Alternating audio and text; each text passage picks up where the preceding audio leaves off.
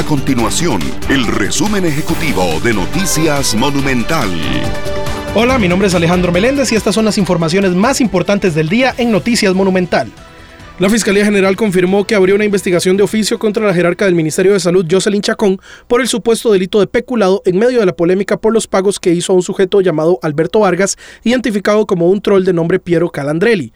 La jerarca de salud negó que los pagos que giró a Vargas fuesen para desprestigiar periodistas y diputados, sino que fue un asunto de caridad. Chacón especificó que cometió un error al creerle a Vargas, quien le habría dicho que necesitaba de dinero para concluir sus estudios y ayudar a su familia. El Hospital Nacional de Niños registró una disminución en el número de menores hospitalizados por virus respiratorios durante el inicio del 2023. Para el inicio de esta semana, el centro reportó 53 niños internados por distintos virus respiratorios, mientras que el 29 de diciembre registraba 74 menores.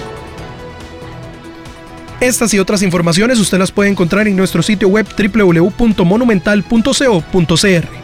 Nuestro compromiso es mantener a Costa Rica informada. Esto fue el resumen ejecutivo de Noticias Monumental.